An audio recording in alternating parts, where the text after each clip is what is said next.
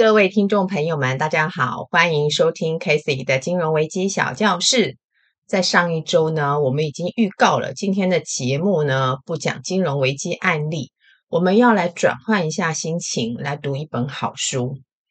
呃，我稍微回顾一下我们之前的节目内容。哇塞，我们一路讲了中立市农会、华侨银行、台东汽银、观音乡农会以及平镇市农会的挤兑案。真的需要好好的转换一下心情，避免大家觉得压力过大，都跑光光。呵 呵，我真的是在讲爽的。其实呢，目前本节目的听众数还是少得可怜。不过没关系，自诩为堂吉诃德，只管在梦想的道路上奋勇向前。凡事尽其在我，其他的非我可控也。OK，今天呢要来带大家读的这本好书呢，应该呢也算是一本老书。它的书名叫做《无事不参》。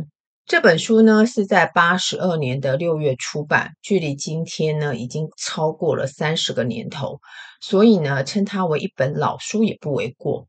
但也正是因为老。所以呢，本书内容所阐述的一些金融事件呢，以及法令规章等等呢，放在目前来看，确实多数已属事过境迁。那既然这样，为啥 Casey 还要花时间带大家去品尝这本书呢？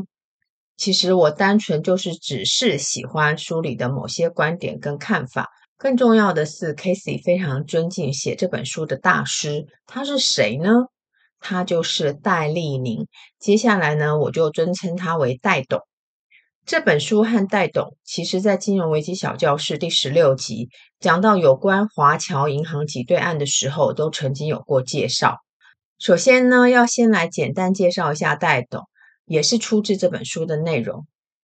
戴董是东吴法律系、台大法学研究所毕业，他的父亲呢是一位法官。但是呢，不愿意戴董走相同的道路，于是戴董因缘际会就成了公务员，当时还是甲等特考第一名的状元，在财政部呢是由助理稽核做起，一路爬升到金融司的司长，这也是当时第一位金融司由内部直升当司长的人。当然，现在已经没有财政部金融司这个单位了。在金融精简一元化之后呢，就变为金管会。在媒体眼中呢，戴董呢中英文造诣极佳，口才流利。七十四年爆发十信案，戴董呢就是当时的金融司司长。也正是因为这个弊案，戴董黯然下台，转任参事。这一参就是七年，七年的时间完全没有公文可批。戴董曾说。很多人问他参事到底是干些什么，戴董说他自己也不知道。消极的心情是绝对有的，沉潜的日子呢，反而提供戴董后续强大的能量。戴董请人刻了一个章，就是一个印章，上面有四个字，没错，你说对了，就是无事不参。他自嘲可以念成不参无事，不无参事，无不参事。而他自己的心情则是参与其事，参观其事，乐观其成。在七年之后呢，戴董的封存终于解印，转任保险司司长。在任职不到三个月之后呢，再度出任证管会的主委。退休之后呢，就继续担任侨银的董事长。接下来的故事可以去听听《金融危机小教室》第十六集的播出哟。戴董在历经十信案的洗礼之后，对于所谓的后十信案现象十分的忧心。所谓后十信案的现象，指的就是明知金融机构问题丛生，但却不敢去碰，唯恐一碰就成了自己的问题。但要杜绝这种现象，唯有从制度改进、观念上去调整。因此，在戴董的观念里，金融机构绝对不是不可以倒的。本书的内容呢，都是无数的小品所组成。我算一下呢，大概有九十九篇的文章。戴董呢，还把这九十九篇的文章呢，区分成四大区块，分别是：无中生有，有生万物；事事关心，处处留情；不堪回首，偏多回首；参观其事，苦辣酸甜；听众朋友有发现吗？这四大区块的字首串起来就是“无四不参”这四个字。那本期的节目的封面呢，还有文字的说明栏呢，会提供这四句话的文字，就请听众朋友们自行参考喽。接下来的内容呢，Casey 会选择自己所喜欢的议题跟听众朋友们分享，当然也会适度补充一下相关的资讯。我们就开始吧。首先呢，要来谈金融机构这部分呢，多数的文章呢是集中在部篇。第一个要来谈谈财政部开放新银行设立的这个政策。财政部呢是在七十九年政策同意开放新银行。当时定定新银行最低的资本额要一百亿，主要的目的呢是希望借由提高门槛来打退那些想要进入市场的参与者。只可惜参与者完全没有在怕，争先恐后加入战局。但是面对这么高的资本额，这些参与者可以怎么缴获呢？最便宜行事的办法就是跟大财团合作。但是这种合作呢，也种下日后公器私用、利益输送的不良效果。其中呢，最引发关注的两大弊案，分别就是中兴银行以及中华银行的挤兑案。我就称它为“两中事件”。中兴银行爆发的时点是在八十九年四月，中华银行则是在九十六年一月。后续的金融危机小教室会再就这两个金融危机挤兑的个案为大家解析，但我们今天不多说。当然，新银行设立之初呢，财政部呢也一定想过，这个股权呢不可以过度集中在某家财团的身上，因此呢，要求出资设立的人持股的比例不可以超过一定的门槛。但所谓上有政策，下有对策，这事儿难办吗？错，一点都不难办。财团只要多找几个负责人，或者是多找几个人头就可以解决了嘛。至于为啥大家对设立新银行这么有兴趣，还是归结到银行的获利方式特别的与众不同。想想看哦，银行真的是很神奇，用存款大众的钱去赚钱，发生亏损了再用赚的钱去赔，真的要有什么三长两短，政府呢还会帮忙撑过去。有位大师曾说：“银行这个行业就是个金融炼金术，施施魔法，一块钱就变成了一百块，谁不喜欢？”在新银行开放政策未成型之前呢，我国的金融环境确实存在所谓金融服务供给不足的现象。这些现象包括地下金融的非法吸金。信合社、信托投资公司、农渔会信用部的风险控管能力不足所引发的金融事件等等，那财政部呢，对于这些乱象似乎呢又显得无能为力。因此呢，开放新银行设立，或许呢可以为当前金融的供给不足提供一帖良方，但是呢又怕管理不好，引发更多的问题。只能说呢，在这个议题上，财政部呢是又爱又害怕。戴董的忧心在于，要解决金融服务的不足，政策同意开放新银行设立是一个选项，但是面对如果万一一不小心又发生金融危机的事件，是否政府还是要以纳税人的钱去弥补这些经营失败的银行呢？当时提出申请设立新银行，总共有十九件，最后同意核准设立的有十六件，录取率呢超过八成以上。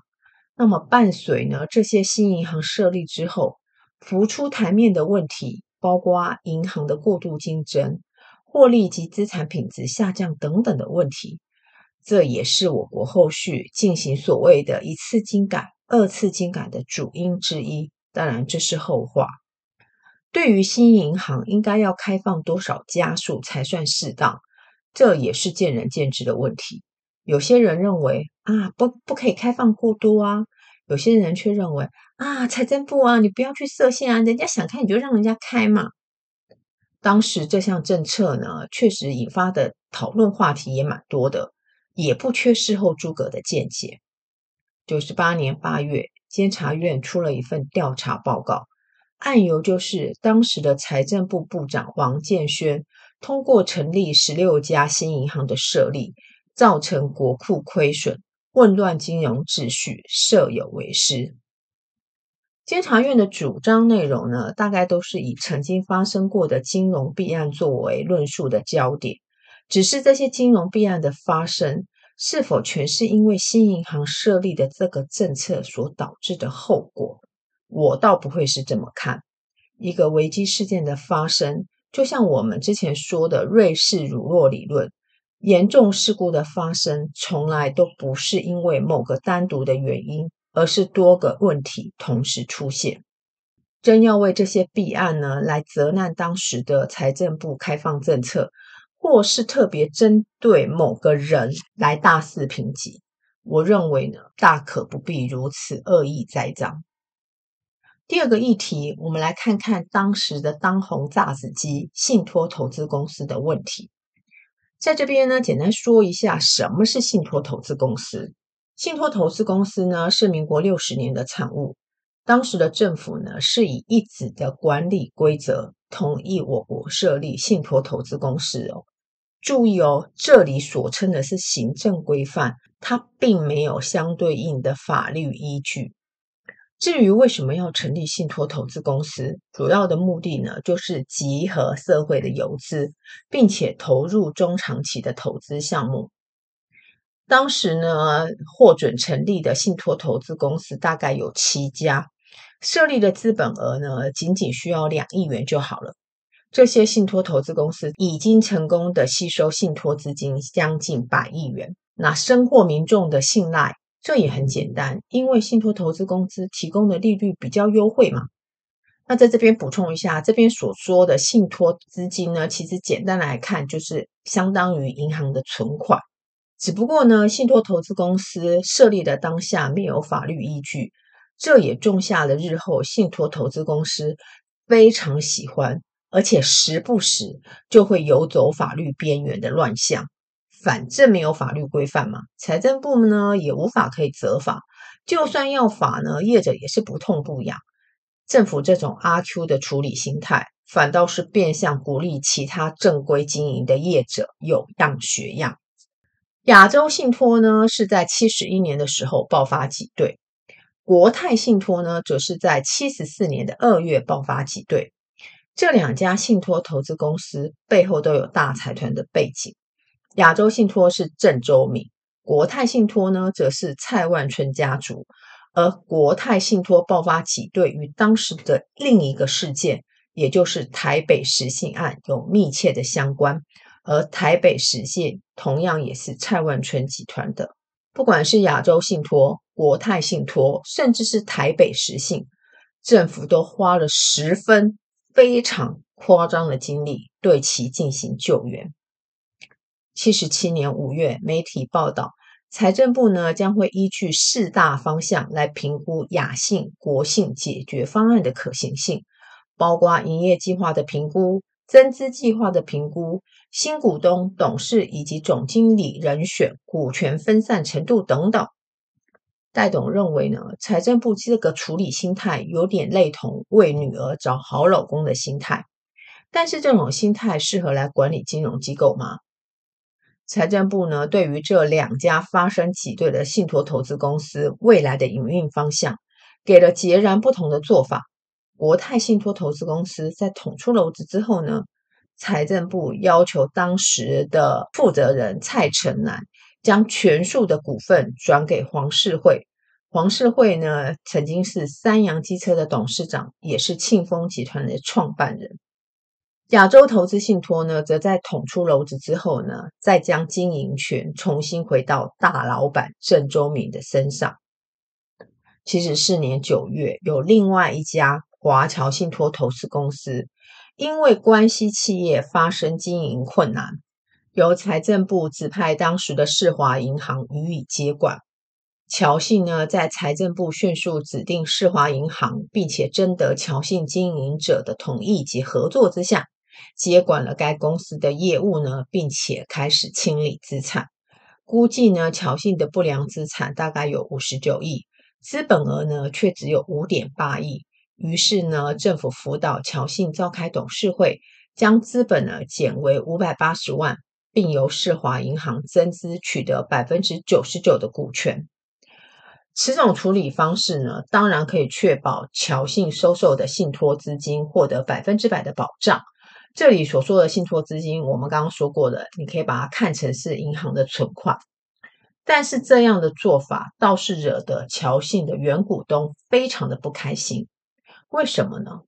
侨信的股东抗议不公平，主要呢是因为侨信的股东减资为百分之一，并且呢还被扫地出门。但呢，相较国泰信托的股东呢，却获得两倍的补偿。亚洲信托呢，则由原股东无条件的收回。看在侨信股东的眼里。亚洲信托和国泰信托完全坐享政府信用经营而取得丰沛的果实，但是侨信的股东呢，啥都没有。重点在于政府呢，对于不良金融机构的退场机制，甚至处理方法出现了不同调的做法，而这种做法在后续的金融危机案只能说见怪不怪。第三个议题，我们来看地价狂飙的歪风。七十七年一到四月，台北市预售屋上涨了四十一 percent，台北县呢是二十六 percent。我国的房地产呢，从七十五年开始飙涨，七十六年二月二十七日涌现高潮。在这一天，国有财产局标售台北市南京东路一块近两千坪的国有地，一家寿险公司呢，以将近底价的四倍。每坪九十万元抢头筹，而另一家寿险公司呢，则以每坪一百零六万元标得信义区的土地。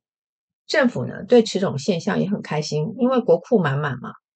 我国的地价上扬，房价窜升，而这些炒作资金呢，都是来自普罗大众的存款，包括金融机构的存款资金、寿险公司的被保险人责任准备金。信托投资公司的信托资金，此外呢，银行呢还为这种交易提供优厚的融资条件，助长房地产的飙涨。七十六年七月，台湾省公告地价跟六十七年相比较，已经成长了三百一十 percent。高雄市上涨了六十六 percent，台北市上涨了四百六十七 percent，台北县七百一十二 percent。平均年涨幅在五十 percent 以上，房价狂飙的原因就是土地价格的上涨，而这种飙涨的后果就是贫富差距扩大。七十八年八月二十六日，无壳蜗牛夜宿忠孝东路，总计抗议的人数超过五万人。转换场景，近年来我国房地产市场也是涨声一片，而推升这个价格的。土地价格飙涨也是重要的因素之一。历史不会重复，但会发展的极为相似。以上呢，就对本书呢涉及金融面有关的议题，就先交代到这喽。接下来呢，我会选几篇跟金融议题比较无关的文章，但我自己看完是十分有感的。第一个，先来说说诸葛亮和臭皮匠。位居高位者常常不自觉地以为自己一事通万事通，自我膨胀，成为官大学问大，并且以阶级分等来取代职业分工，面对专业完全不知尊重。皮匠呢，和社会分工上有一定的机能和重要性，应得到适度的尊重。更何况人生而平等，并没有天生所谓的第一等人或是第三等人。行政事务或许诸葛亮是第一等人，但是碰到修皮鞋这件事，抱歉，诸葛亮你也必须尊重专业，让皮匠来做，自己散边站去。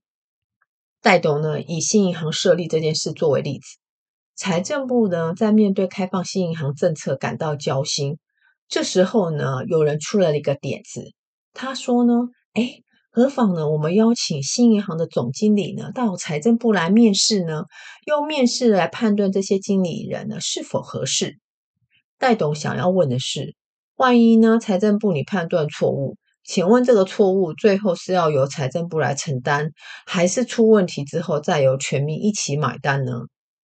财政部可以主张自己是一等公务员，但是一等公务员并非等同于一等的经理人。在当今社会讲究分工专业，财政部大可不必把自己当作万能。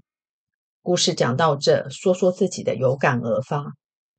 在职场当中呢，以阶级来论断是非对错，早就不是新鲜事。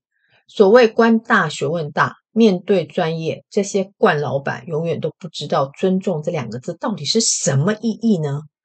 即使自己犯了错，也会补上一枪说：“啊，就是你们这些幕僚没有给他充足的资讯呐。”听众朋友们，现在的你如果已经位居中高阶主管，倒是可以问问自己，以前那些曾经让你鄙视的惯老板嚣张行径。